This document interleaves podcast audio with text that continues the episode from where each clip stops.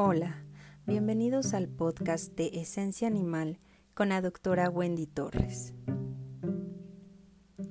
Podemos decir que el humano formó una cultura de respeto y sensibilidad que se ha llevado a cabo a lo largo de varias décadas al darse cuenta que los animales, sin importar si son de laboratorio, de compañía, de producción, ya sea de huevo, carne o leche, de trabajo o silvestres, son la esencia de nuestra tierra y el corazón de la naturaleza.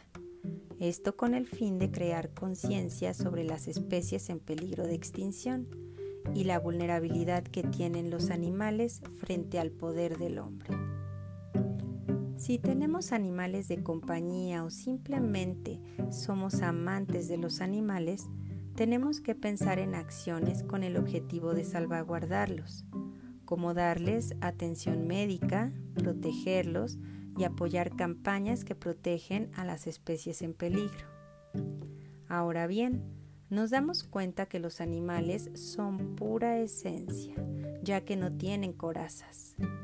Los seres humanos, a medida que vamos creciendo, como consecuencia de nuestras experiencias y traumas, vamos formando una personalidad adaptada a las circunstancias externas que a veces supone un problema, ya que somos permeables a las expectativas que los demás tienen sobre nosotros. Sin embargo, los animales no se encuentran con esta dificultad. Ellos se muestran tal y como son, sin miedo a los juicios externos, ya que ellos no los emiten tampoco hacia los demás. Los animales representan, por tanto, el ser más puro que nos podemos encontrar. Ellos no intentarán engañarnos ni manipularnos para gustarnos más.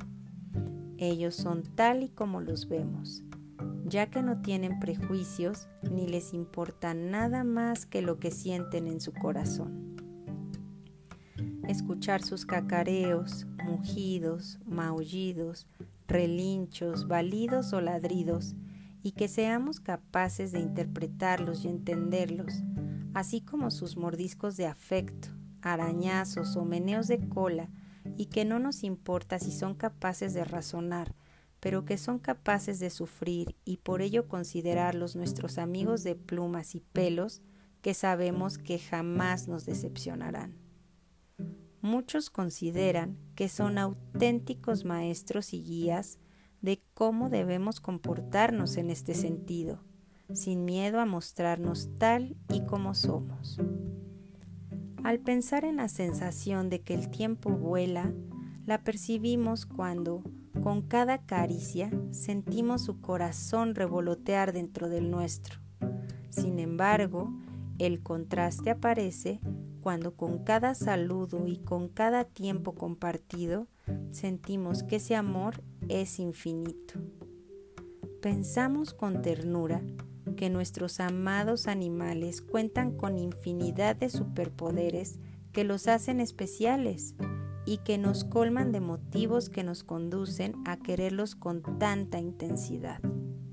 Por eso, cuando hacemos una lista mental de todo lo que nos sorprende de ellos, no podemos dejar de sonreír.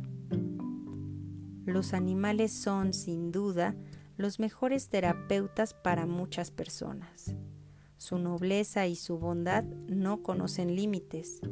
Por eso, hasta que no se ama a un animal, una parte de nuestra alma permanece dormida, como menciona Anatole France. Hay en nuestra alma una parte reservada para querer a un animal, para disfrutar de su amor incondicional y sus lecciones. Los animales son los verdaderos maestros en esto del amor, y porque cada segundo a su lado es un regalo de valor incalculable, porque querer a un animal es una de las experiencias más maravillosas del mundo.